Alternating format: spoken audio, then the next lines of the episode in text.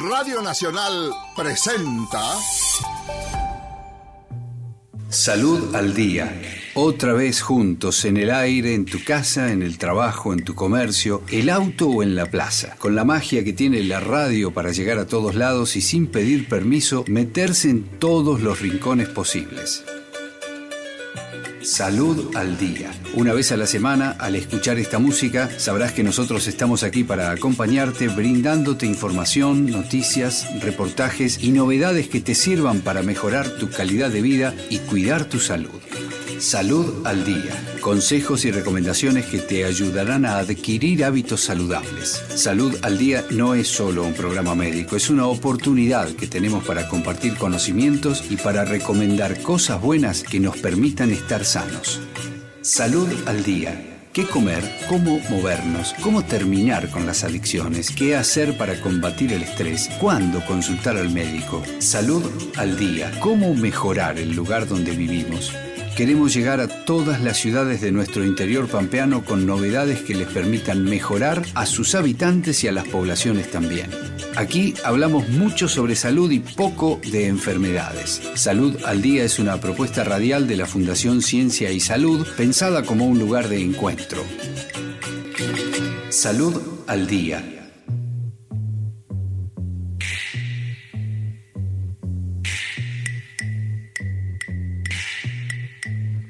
Muy, muy buenas tardes, bienvenidos, bienvenidas, bienvenides. Aquí estamos como cada lunes abriendo la semana después de la poesía. Bueno, tú digas, justo hablando de poesía, me carraspea en el micrófono, me arruinaste la presentación. Ah, sí. bueno, señoras y señores. Me estoy preparando. Ese, para, sí, para afinar, afinar ese instrumento que ahora va a sonar afinadamente en este programa. Vamos a presentar el equipo de trabajo. Esto es Salud al Día, como todos los lunes, o tal vez si estás el sábado por ahí prendiendo el fuego, es que estás escuchando la repetición de este programa de 9 a 10 de la mañana. A mí me gustaría hacer en vivo a, eh, esa hora el programa, pero bueno, es la repetición, es lo que hay. Eh, vamos a presentar el equipo de trabajo, eh, que ojo que hoy puede estar completo. Realmente, como nunca. vamos a empezar por la planta transmisora, el señor Julio Martín allí en nuestra planta transmisora. Eh, en la operación técnica haciendo fácil lo que Cubero hace difícil, que te trae todo así, te tira por la cabeza y el tipo en, un, en un santiamén lo organiza. No estoy hablando del señor Lucas Santos, el operador, este, editor de este programa y todo eso. Eh, estamos esperando, por ahí llega Juliana eh, Martínez García, que es nuestra nutricionista, y si no viene mejor porque hay para comer este, sin, sin ningún tipo de responsabilidad. Y hoy la tenemos acá, vamos a saludarla.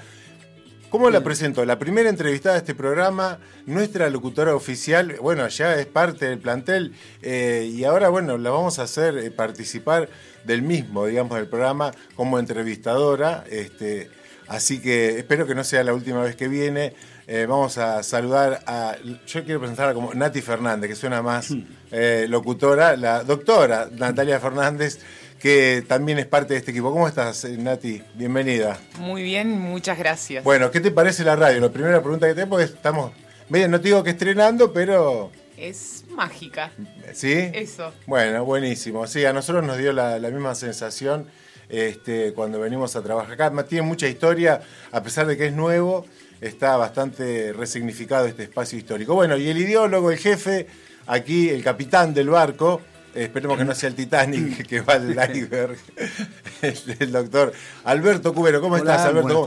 ¿Cómo, pasaste? Muy bien. Ya sé cómo lo pasaste porque mostraste fotos de la huerta. De la huerta. Me da envidia esa huerta. full, este, la llevamos muy bien a la Qué huerta. Linda. Mirá que yo tengo huerta, pero te envidio, No, está muy bien. Bueno, eh, la verdad que es una sorpresa. Bienvenida, Nati, al, muy lindo programa. Eh, estamos esperando a Juli. Sí. Eh, ahí está entrando, o sea, ya estamos completos. Sí, esto es así, radio en vivo, adelante. Bueno, conseguimos otra nutricionista que es una mentira, es un chiste. que nos deja comer otras claro, cosas. Claro, sí, mira, esta, esta nutricionista vale la pena. Te trajo una torta. Bueno, el otro día le trajo un poquito de banana, así, unas cositas, ¿no? Bueno, salude, salude que estamos al aire. Venga, siéntese, ahí le damos la bienvenida. Hola, buen día. Bueno, ahí está, es sumamos así. Eh, increíble este, el sueño tener el equipo todo presente aquí en la mesa. Bueno, ahora sí. Bueno, arrancamos el programa, ya se hicieron las presentaciones y quiero hacer dos comentarios hoy.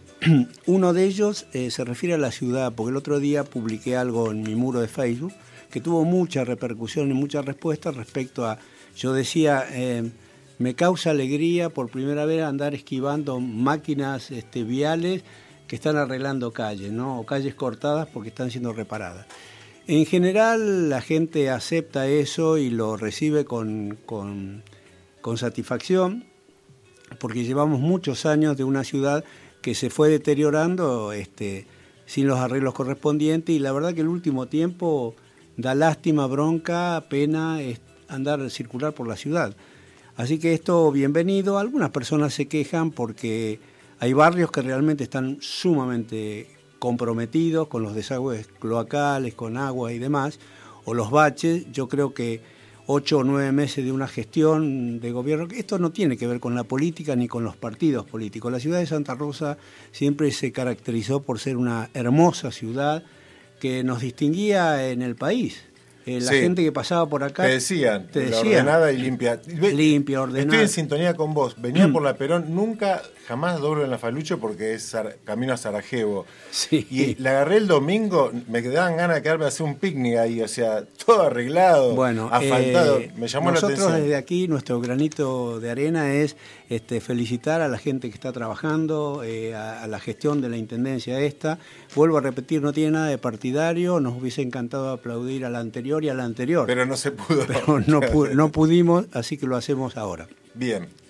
La segunda este, cosa que quiero comentar, por lo menos, eh, ayer o hoy eh, fue entregado el premio Nobel sobre medicina y fisiología, que recayó en dos investigadores americanos y uno británico, ¿no? Harvard Alter y Charles Rice, que son dos investigadores americanos, y Michael Houghton, que es eh, británico. Y ellos trabajaron sobre el virus de la hepatitis C.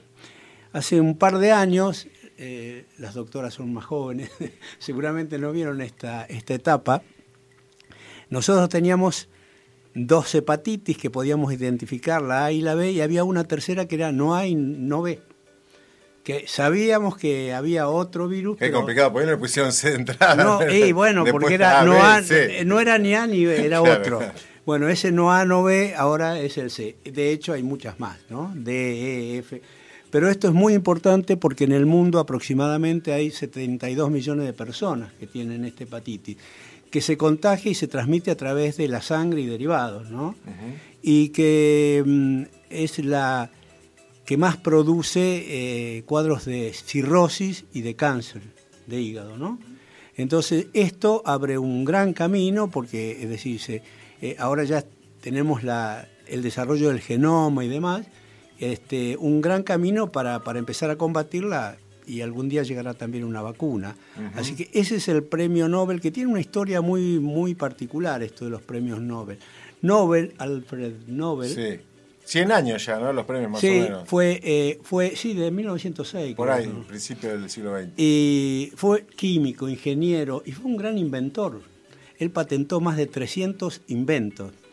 Entonces la historia contaba, o al menos la que yo creía y sabía, que, es decir, como él fue de alguna manera el que descubrió o inventó la dinamita y trabajar con trinitroglicerina, él pensó que eso era un gran avance para la humanidad, porque con esa herramienta se podía avanzar, derribar montañas, eh, todas las cosas se podían hacer. Bueno, tuvo un uso eh, más bélico que, que constructivo.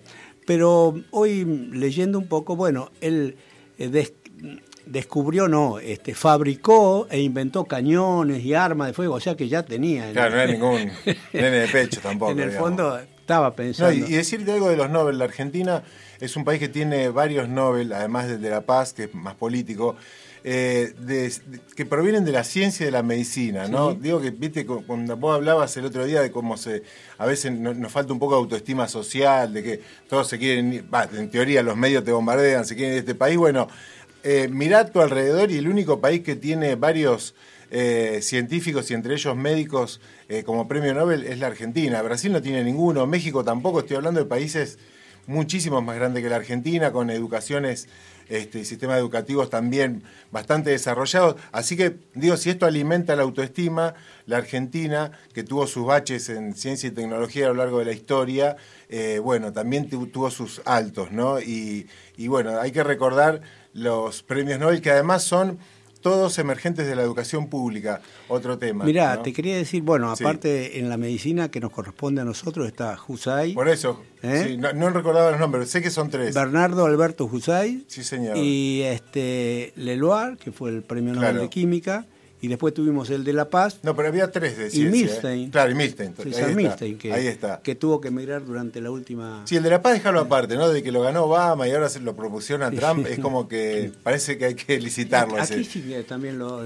¿Eh? Sí, sí, bueno, es, un poco... Bueno, el tema es que Nobel eh, eh, dejó una fortuna de algo así como 33 mil millones de coronas, pues justamente para que sea entregada al al ganador, al postulante de alguno de estos cinco premios que, le otorga la, Academia este, Sueca de, mm, Ciencias. Sí, señor. Y ahora, por primera vez o por segunda vez, hace muy poco, se permite compartir, porque antes no podían compartirlo, pero compartir entre tres.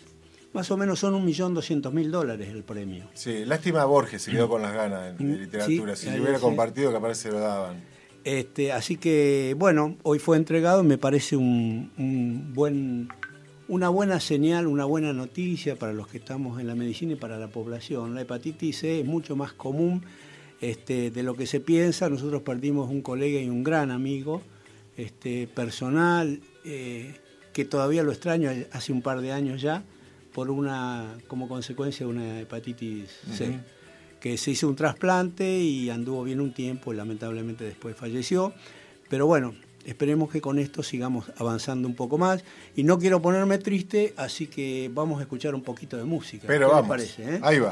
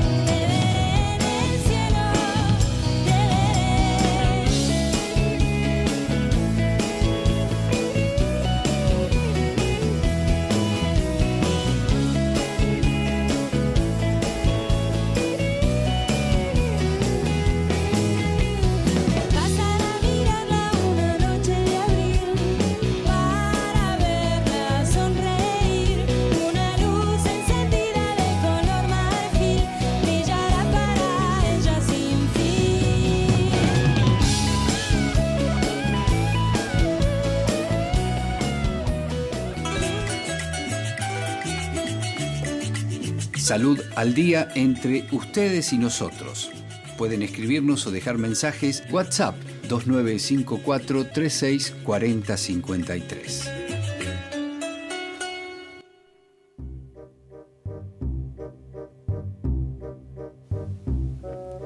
Salud al día con la conducción del doctor Alberto Cubero. Bueno, antes de darle el lugar a nuestra nutricionista de cabecera, quiero mandar dos saludos. Cada vez tenemos más oyentes, ¿no? Uno que se ha transformado en un seguidor, que es eh, mi gran amigo Pepe Galeano, que vive en Mendoza, recién nos manda un saludo. Y Puede mandar vino, además, saludo. Y también, eh, ¿cómo? Puede mandar vino de Mendoza. Dejate de manguear, Pero si no, ya, sea barato ya. Te hace traer torta, la nutricionista, postres. ¿ves? Bueno. Con un vino. Y el otro es para Martín y a la gente que trabaja en el taller de Buspamar. Porque hoy los hice trabajar a mil, porque tenía que venir a la radio y me arreglaron unas cosas en la camioneta eh, rapidísimo.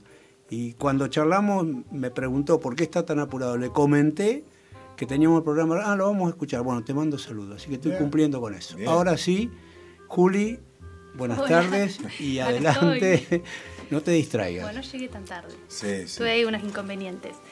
Bueno, eh, el tema de hoy que decidimos dar es em, por ahí dar algunos tips acerca de cómo em, por ahí planificar las compras y planificar el menú semanal. Eh, a mí me gustaría saber, preguntarles bueno, a Rolo o a Alberto, o a vos también, si tenés ganas de, contarnos. A ver qué, cómo, cómo hacen ustedes para comer durante la semana, si planifican alguna comida o si es simplemente lo que tienen en la heladera lo arman, cómo se manejan. En mi caso yo eh, es, optativo, por ahí eh, tengo semanas eh, que las planifico, por ejemplo hago una sopa contundente para varios días. Y si no, bueno como tengo un hijo pequeño, tal vez alguna especie de rémora, me como lo que él deja y... Eh, sí, no me cocino. Para mí, o sea, la prioridad es, bueno, lo que te contaba, que es un lío a un nene de 7 años darle de comer, entonces como esto es una batalla, eh, me implico en ella y después me como seguramente lo que sobra, pero no, mm. no me siento con él a comer, por ejemplo. Lo cual no sé, me parece que no está bien, pero... Has perdido es un poco ese momento de la comida para compartir valores, ¿viste? Sí, es verdad. ¿Y vos, Bueno, yo tengo bastante suerte este, de un tiempo a esta parte porque comparto eh, la comida y mi vida y tengo una compañera que sabe mucho de, cocina y entonces nos organizamos muy bien. Yo hago una compra semanal, más o menos tenemos planificada la dieta de toda la semana y además con nuestro propio huerto ya estamos comiendo de nuestra cosecha. Claro. Eh, sí, está buenísimo. Eso también yo tengo la huerta, pero no en Y ahora sembré, este, sembramos unos lechones y unos pavos, a ver si crece. Pero estamos muy bien organizados. Y voy una sola vez a la semana este, al supermercado y voy con una lista, ¿no? Bueno, eso está Y cada vez lo diversificamos más. Ya no, no, no tengo tantas ganas de ir a comprar todo al super. Es una cuestión de comodidad. Pero prefiero ir a la carnicería, a la verdulería, me parece más saludable aún. Bien, bien. Bueno, claramente el planificar las comidas tiene un beneficio, nos va a ayudar obviamente a evitar estas situaciones en donde tenés que comer las sobras, en donde por ahí, en donde por ahí, bueno, terminás comiendo cualquier cosa porque no tenés este, o no tenés en la ladera cosa cuando llegás del laburo, viste que por ahí te Eso hay que hacerlo hábito, ¿no? O sea, no, no puede haber improvisación ahí, si no te vas a la banquina con la comida. Y sería lo ideal. Es difícil, a mí me cuesta también. Pues yo soy re despelotada, por ejemplo. Este, y creo que gran parte de mis problemas con la alimentación es por, el, te, voy a decir, por la falta de organización. Después de muchos años de vivir de, diferentes maneras, eh, vos no podés hacer las compras si no llevas una lista de necesidades. Terminás comprando cualquier cosa. ¿Pero una lista escrita o la podés llevar no, en la No, escrita en el celular, donde quieras, pero tenés que eh, tener conciencia porque uno no está todo el día eh, en, la cocina, en la alacena y no sabes qué tener. Entonces llevas cosas duplicadas que no necesitabas y te olvidas de o otras. Se te ponen feas las verduras, ¿viste? Se te llenan de moho, es típico. Entonces, yo lo que recomiendo es hacer una lista, de la forma que quieras, pero llevarte un listado de tus necesidades. O sea, tampoco tenés que estar todo el día, repasás antes de salir para tu compra. Ir, ir comido al supermercado también. Si vas También, con hambre, también. parece una, después te voy a, pavada, después te voy a contar te algunos, tips. Y yo por también- ahí lo, lo que recomiendo, más si tienen familia, es que se tomen un tiempito para sentarse y escribir. E- El hecho de escribir, el de visualizar, incluso Sí, si pueden sí, hacer como un mosaico semanal, no te digo para que sigan las comidas exactamente todos los días, pero para que tengan una idea de qué es lo que van a comer durante la semana. ¿Sí? Entonces, con la familia, junto con la familia, te sentás, armás algunos ejemplos de platos y después los distribuís.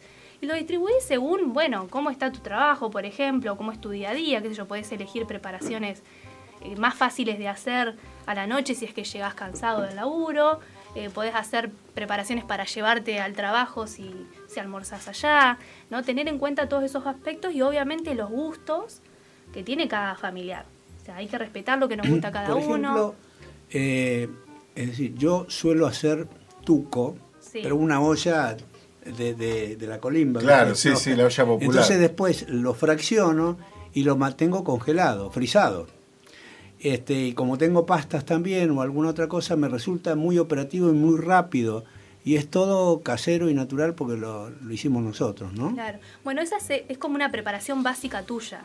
Lo ideal es eso, digamos, de que siempre los básicos uno los tenga disponibles. Que si vas al súper, al menos tengas disponible todo lo básico durante la semana. Por ejemplo, a mí me es re fácil y práctico cortar los, eh, los pimientos entre, en- sí, como en rodajitas, ¿viste? Y los pones en el freezer. Tengo de tres colores, cebollita también cortada y a mí me encanta. Es- La cebolla y pimiento se lo meto a todo. Lo hago con salteadito Pero ¿para con qué la pollo. cortada?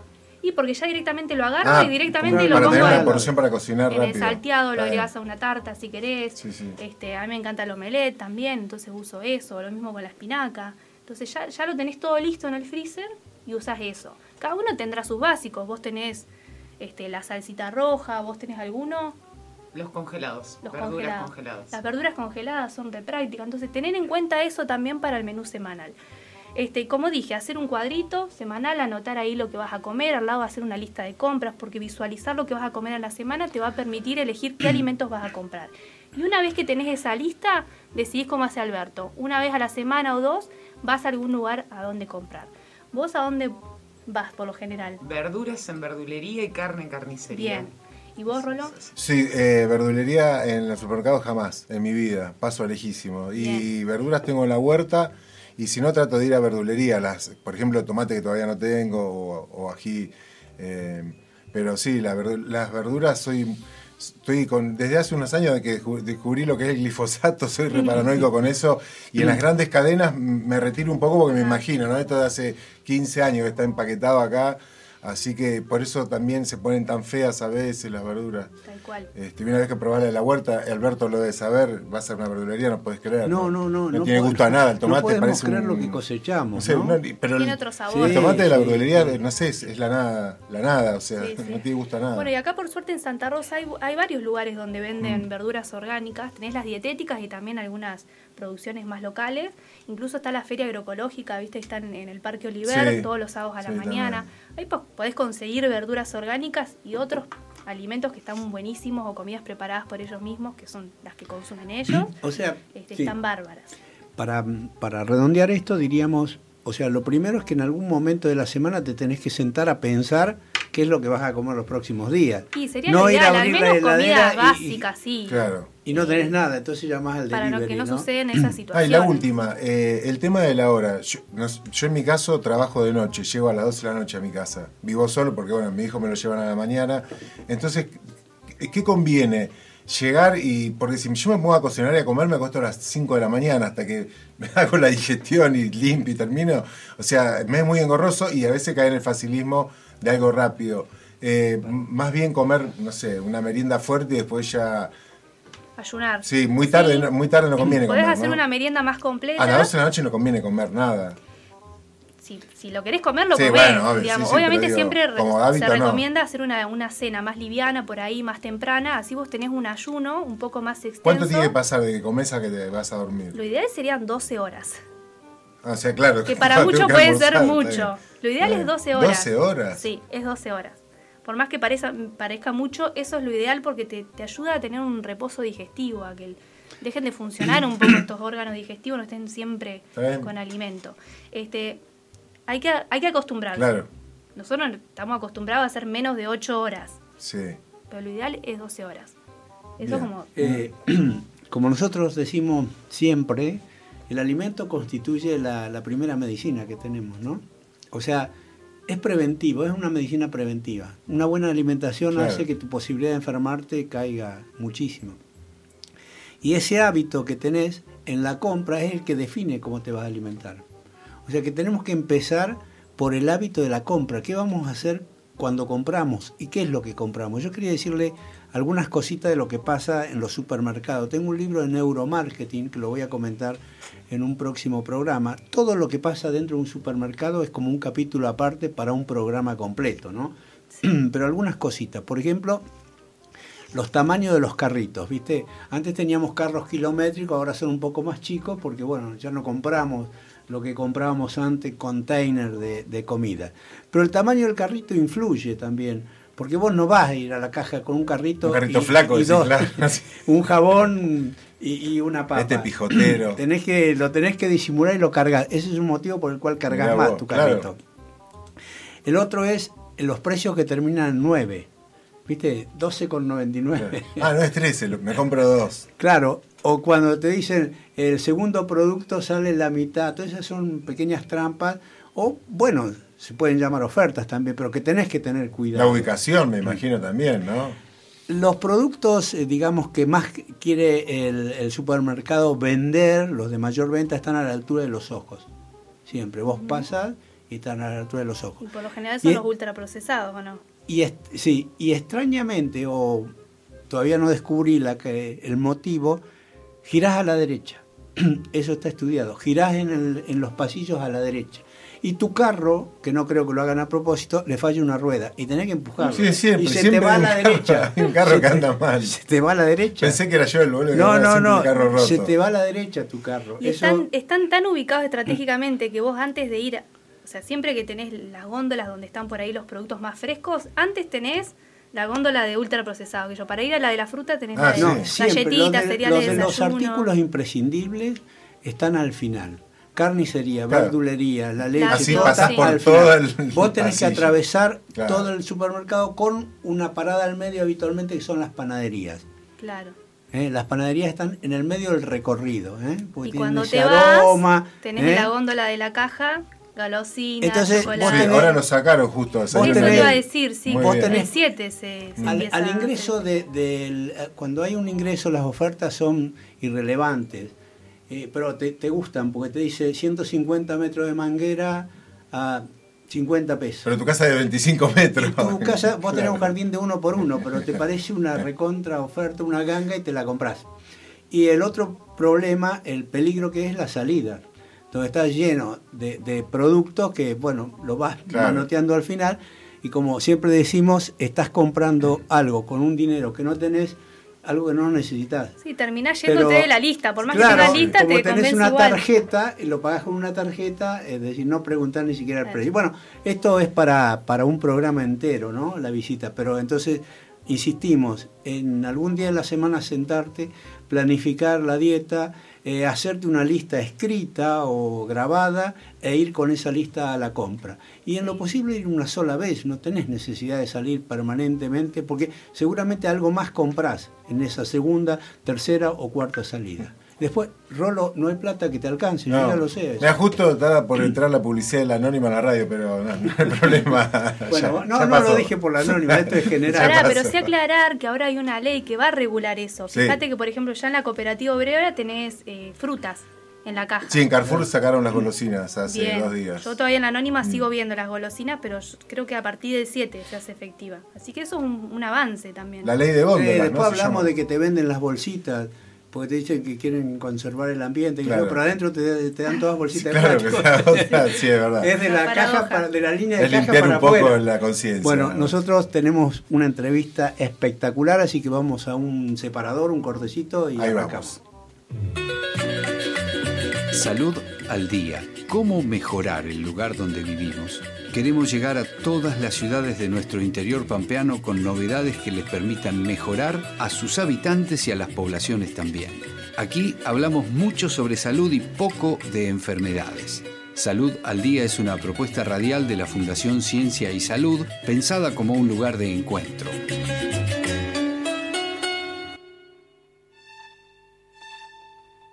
Ivana Tognis es una enfermera profesional que trabaja y vive en la ciudad de Buenos Aires y todos la conocen como La Changa. Nací en el Hospital Rivadavia de la Ciudad Autónoma de Buenos Aires hace casi 40 años ya. Tuve una infancia llena de juegos, muchos de ellos eran juegos artesanales hechos por mi mamá o por mi abuelo. Ahora vivís en Villa Crespo, ¿no es cierto? Sí, el barrio de Héctor Pugliesi del glorioso Club Atlanta, responde con entusiasmo. Nos cuenta que siempre le gustó viajar y con un grupo de amigos hizo muchos periplos de mochilera por Argentina y países limítrofes. Siempre haciendo dedo, no teníamos miedo.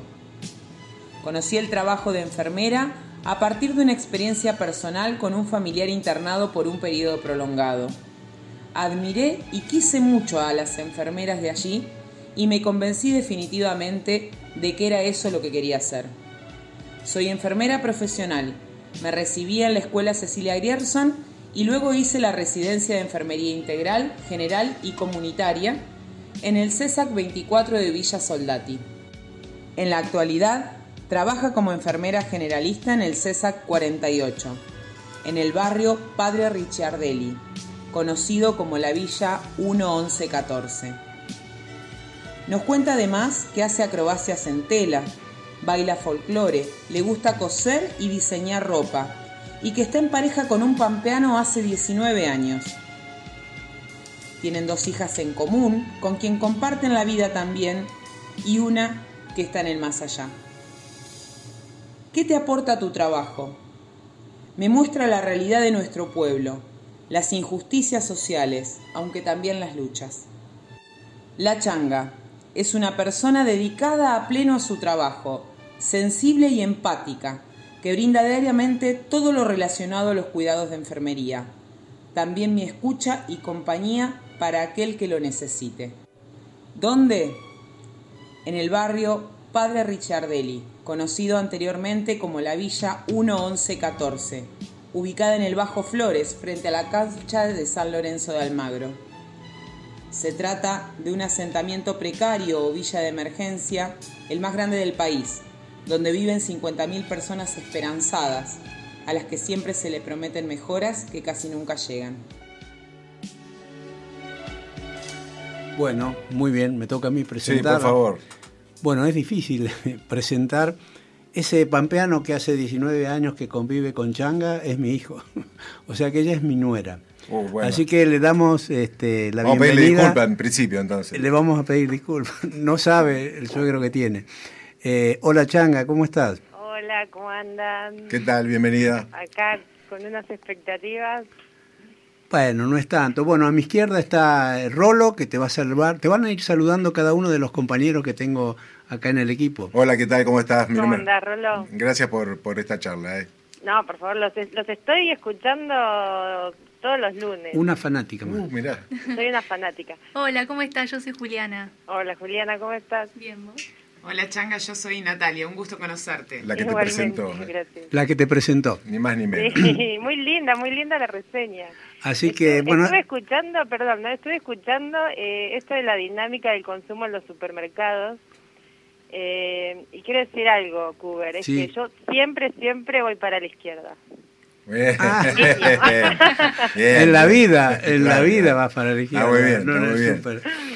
Bueno, nada, este, nosotros también estamos expectantes de, esta charla y queríamos preguntarte cómo es un día de trabajo y que nos eh, cuentes un poco co- cómo es la villa esa. Tenemos una idea, pero creo que ninguno de nosotros cuatro ha entrado a, la villa, a su interior y cómo, cómo funciona el corazón de, de ese lugar y la gente.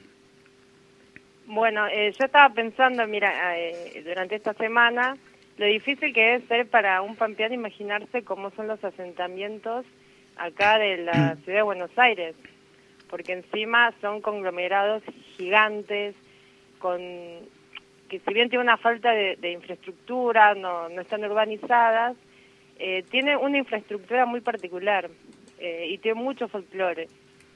eh, donde estoy yo, que es la 1114, eh, es una villa que se originó eh, porque se juntaron tres villas, la 1, la 11 y la 14. Sí. ¿sí? Y esa denominación eh, arranca de, eh, o sea, tiene su origen en el número de los pasillos, porque nuestras villas tienen como, como características eh, esto, que son pasillos, pasillos, algunos más anchos, algunos muy finitos, que se van metiendo, son laberintos, eh, y eso va dando forma a las manzanas. Eh, por ejemplo, mi CESAC tiene un área programática que trabaja con la población de seis manzanas, de, la 1 a las 6. Después hay otros CESAC que laburan con de las 7 a las 18. Eh, no sé si la 1114 debe tener como 28 manzanas gigantes. Tiene, eh, según lo que leí, tiene más de 50.000 habitantes y para ponernos en, en, referencia, para tener una referencia, decimos que la ciudad, la segunda ciudad este, nuestra en cantidad de habitantes, más poblada es la localidad de General Pico, que tiene 65.000 mil habitantes. Tal cual.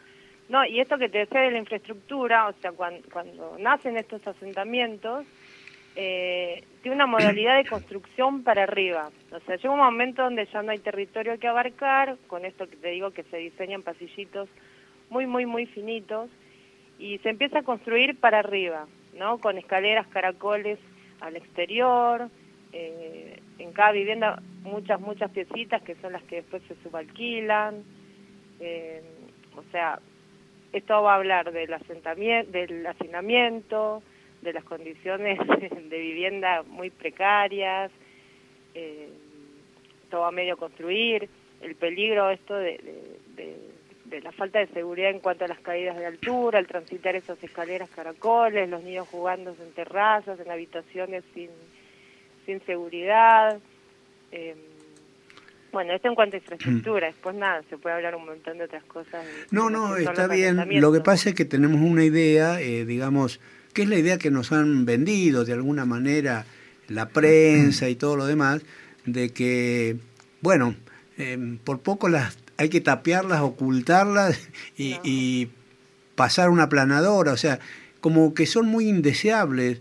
Eh, en, en, todas las, las, grandes metrópolis del mundo existen eh, asentamientos, mucho más en América. Vos has viajado y también, bueno, ni que hablar de las favelas, pero bueno, yo estuve en Guatemala, en, todo Centroamérica está lleno de estos lugares precarios, asentamientos, donde la gente viene y bueno, no tiene dónde vivir y se arma su pequeño rancho.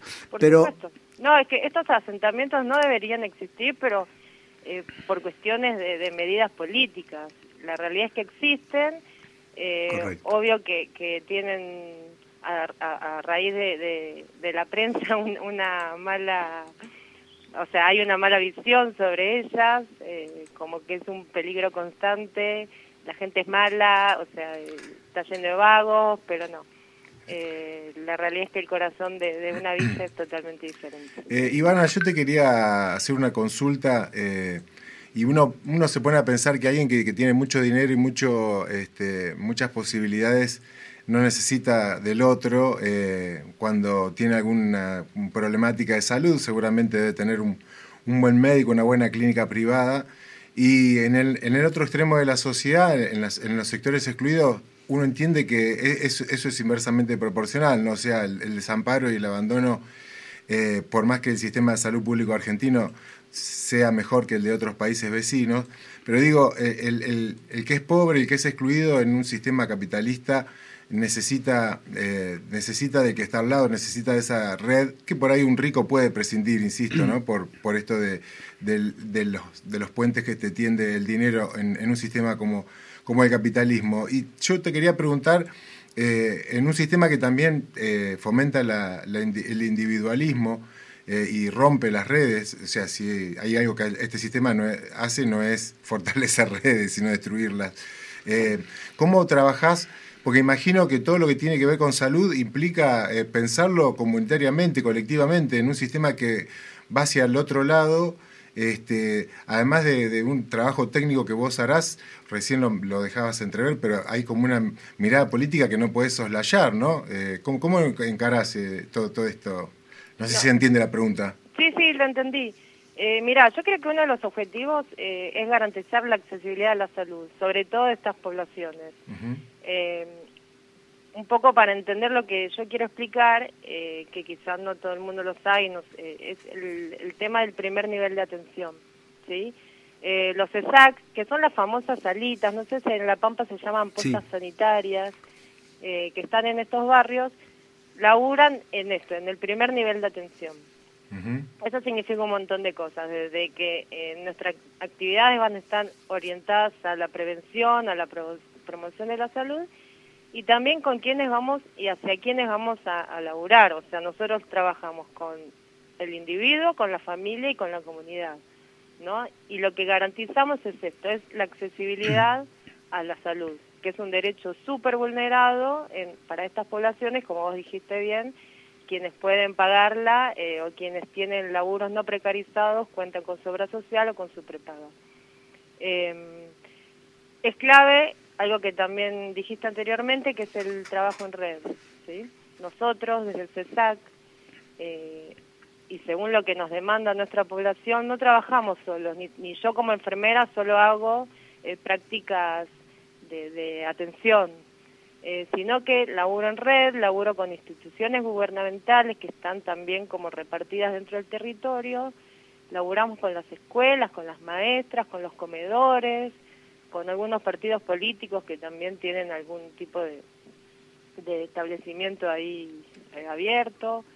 Eh, y bueno, solos nosotros no podríamos esto garantizar el acceso a la salud, ¿no? Uh -huh. Que también, o sea, a ver, la, la sal, ¿qué entendemos por salud o qué entiende la salud eh, por salud de esta población? En realidad es, es, muy amplio porque la salud en estos casos y en realidad en todo está eh, relacionada con lo que decimos determinantes sociales.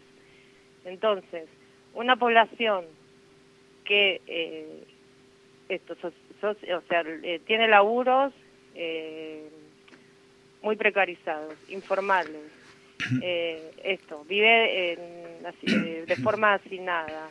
Es obvio que su, su, su salud, su, su, no me sale, su estado de salud va a demandar un montón de cosas, no solo hacia las salidas, sino como dije antes, hacia las otras instituciones. Te hago una pregunta, ¿cuáles son la, las enfermedades que ven más comunes? Eh, mira, vamos a hablar antes de que aparezca ¿no? el, el famoso, el actor de novela claro, ahora que es el claro, coronavirus. Sí, el coronavirus. Nosotros tenemos muchos casos de tuberculosis que de hecho cuando apareció empezaron a, estar los primeros casos de coronavirus, nosotros lo, los comparábamos con los casos de tuberculosis que hay eh, en, en general en, todas las márgenes de Buenos Aires y nada, todavía priorizábamos lo que era la atención de tuberculosis porque las cifras eran altísimas eh, en relación al, principio de, la pandemia acá de, de Buenos Aires. Eh, nosotros todo lo que es atención de, tuberculosis, que trabajamos con las familias, trabajamos con eh, la institución escolar en el caso de que sea que esté infectado alguno, algún chiquito que asiste a la escuela, o, o también en lugares de trabajo, eh, lo hacemos a través de eh, lo que es el programa de tuberculosis que ya tiene su lineamiento que baja ¿no? de, de, del, del, ministerio. del ministerio. Eh, la pregunta que, que, te quiero hacer es, o sea, ustedes no están en la salita esperando solamente que llegue la gente, salen a la calle, van casa por casa, claro, ¿no? Claro, esto es lo que caracteriza el primer nivel de atención, o sea, nosotros tenemos actividades que las repartimos dentro del centro de salud, que como dije antes son o actividades asistenciales o talleres, eh, y después, bueno, otra parte de nuestras actividades está destinada a lo que es el trabajo territorial, ¿sí? Y no laburamos solo, es esto también. Nosotros tenemos las promotoras de salud, eh, hablamos con la, con la población, porque a veces, ¿qué, qué pasa? Uno eh, piensa que el problema de esta población es, no sé, tal y X motivo. Y cuando vos hablas con ellos, en realidad su demanda de salud es otra. Eh, y eso nosotros lo vamos descubriendo en el laburo juntos y esto, en caminar el barrio. Entonces, hay algo que se llama, que se hace al inicio de, de, de, de que se establece una nueva institución de salud, que es lo que es ASIS, que es Análisis Diagnóstico de Salud. Entonces vos ahí, a partir de ese trabajo de investigación junto con la población, priorizás cuáles son las demandas de esa población en, en relación a, al estado de salud. Mira, te voy a leer algo que me han enviado, este, que dice, mi muy querida Ivana, usted es de las personas que verdaderamente constituyen los pilares fuertes que le dan el verdadero sostén integral a nuestra población más vulnerable, las más necesitadas. Usted es un ejemplo. Toda mi admiración. Ah, ¿qué tal? ¿Quién, quién eso que fue? Es un, no entendí. es un amigo que es ah. médico, que vive en Mendoza, que lo saludamos porque también nos siguen todos los programas, compartimos y bueno, te manda... Yo le quería reforzar una pregunta, Ivana. Eh, eh, digamos, el, tema de cómo se trabaja en, en, esa, en, esa, en ese sector de la sociedad eh, implica también el cuestionamiento, ¿no? Porque muchas de las enfermedades, recién preguntaba eh, Alberto, la tuberculosis da la sensación que está muy relacionado a la, a la pobreza. Digo, muchas de, de, ver el mejoramiento de la, de la vida, por decirlo de alguna manera, implica cambiar esas condiciones, ¿no? Exactamente. O sea, eh, parte de mi trabajo es venirme con un grado de frustración a mi casa bastante elevado, no solo a mí, ¿no? Con, a todos los compañeros de, del equipo, porque eh, nosotros hay cosas que no lo vamos a poder cambiar, lo que decís vos, que eh, en el año 2020 siga habiendo gente que fallece por tuberculosis, familias enteras que están eh, cursando esa enfermedad, o sea, nos está hablando de condiciones de, precariedad eh, de niveles muy altos. Eh, nosotros lo que podemos hacer es acompañar a la familia, hacer el tratamiento, después hacer un seguimiento, pero hay cosas que se nos van de las manos. O sea, una de las causas de, del contagio por, por el vacilo de tuberculosis ese es el, es el hacinamiento. Entonces, nuestra población labura en, centros de costura, muy hacinados, sin ventilación, muchas horas. Entonces nosotros eso no lo podemos cambiar. bueno, si bien podemos hacer, mm. no sé, eh, eh, eh, hablar de herramientas preventivas, en realidad esas condiciones laborales, o sea, no, no, tampoco nos corresponde. No, lo que pasa es que, bueno, es otra mirada, ¿no? Hace muchos años que tenemos una puja en la medicina, ¿no? Es decir, nosotros tenemos una formación muy académica, muy organicista y, eh, de alguna manera soslayamos todo esto que son las causas en las, cuales se siente. nosotros atendemos las consecuencias, esa es la verdad, porque no podemos modificar eh, desde concepciones culturales, la vivienda, la alimentación, los servicios locales, el agua, el consumismo, sí. O sea, todo eso a nosotros, para nosotros está muy lejos. Entonces nos frascamos y enfocamos en lo que es la enfermedad, sobre todo la enfermedad orgánica. Y que lo que quería preguntarte es, en estos tiempos de coronavirus, te tengo que preguntar, es decir, cómo se maneja, porque si nos resulta difícil en ámbitos como los que circulamos nosotros, no quiero pensar ahí, ¿cómo hacen? para mantener para la población? Claro, para, la, para, proteger a la población y protegerse ustedes.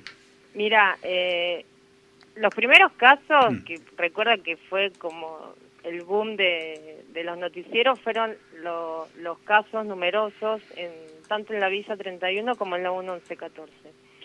Eh, la realidad es que las medidas que, que se tomaron desde el gobierno, que no tengo nada para decir que con el tema de la fase cero de la pandemia, eh, o sea, no podían ser aplicables en estas poblaciones por lo que dije antes, por su infraestructura, por o sea, yo al principio me acuerdo que caminaba el barrio y veía a los chiquitos, o sea, cinco pibes en una pieza con una computadora haciendo la tarea en una ventanita y yo decía, ¿cómo hacer para mantener a cinco pibes en un cuarto durante dos semanas?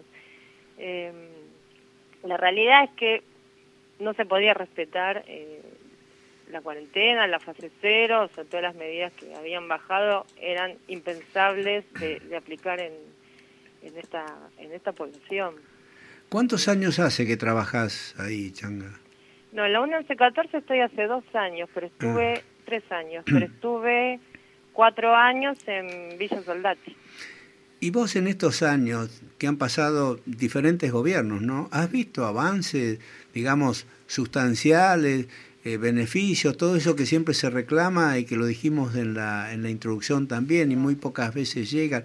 ¿Cómo ves en este transcurrir del tiempo lo que a vos te toca y el entorno en el cual te moves? No, no, no, yo no he visto, o sea, el cambio que veo es que cada vez está más superpoblado, eh, las condiciones laborales son cada vez peores, no, no he logrado ver ningún tipo de cambio, eh, nada, abrupto de, de mejoría. ¿Y ese cambio lo, lo tiene que hacer un gobierno o crees que la gente algún día lo va a poder hacer?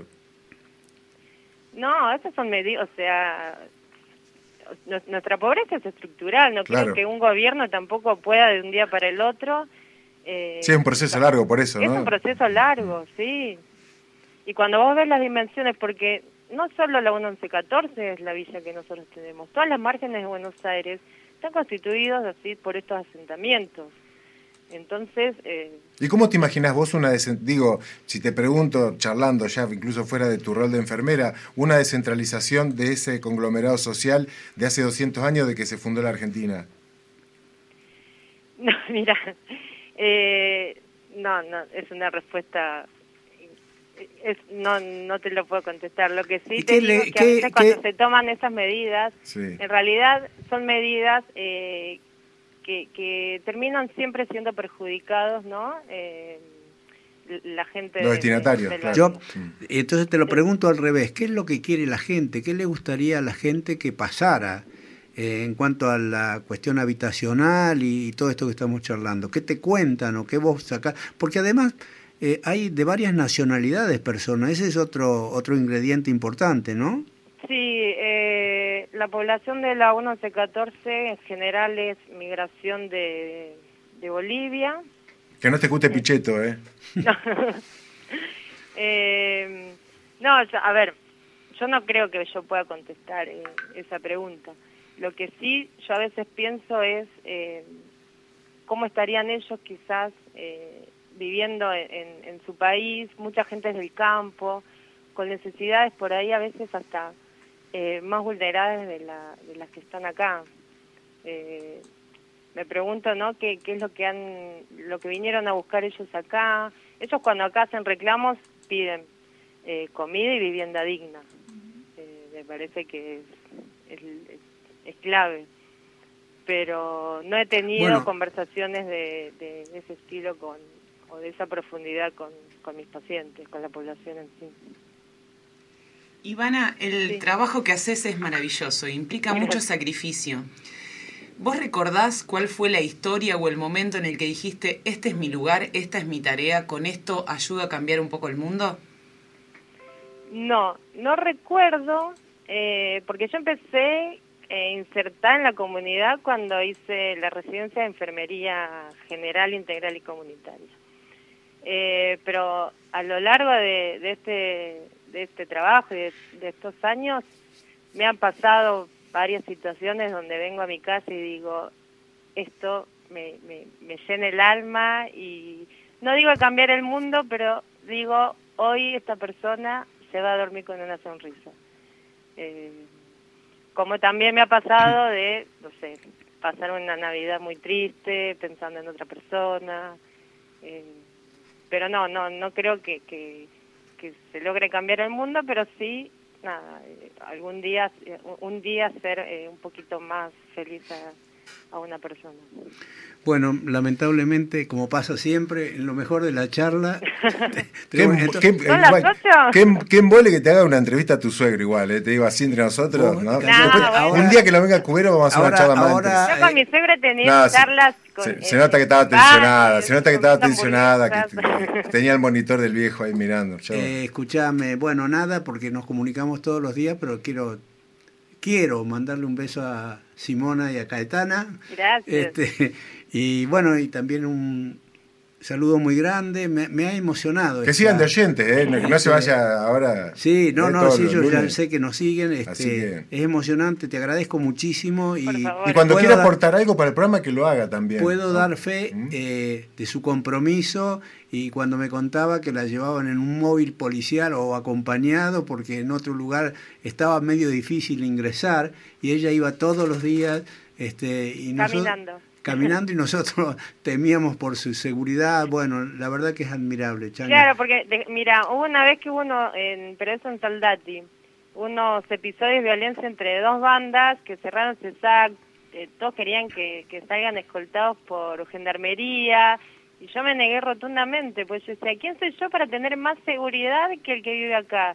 Si, si la persona de acá se va caminando, yo también me voy caminando, así que, eh, nada, fiel a mis convicciones, me Do- iba en doy fe caminando, que es así. como en premetro.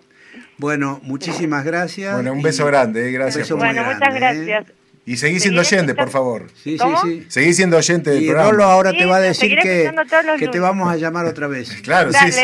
Ya tenemos tu teléfono, así que estás condenado. Y además lo debes saber, te conoce a vos. No, no, que- pero además le vamos a dar un trabajo, porque todo el que participa acá, Sí, a tiene un- tiene algo Está que hacer. condenado. Les dejo una mantita, lo que quieran. Dale, sí, teje. y Oh, qué lindo, qué lindo. Bueno, un beso grande. un gran abrazo, Muchas muchas gracias. muchas ¿eh? gracias. Bueno, Se nos terminó. linda, linda nota. Y se terminó que la podés escuchar otra vez el sábado, la nota. Eh, nada, ya cierro. Quiero, ¿Algo para decir? déjame, déjame decir Por favor. esto.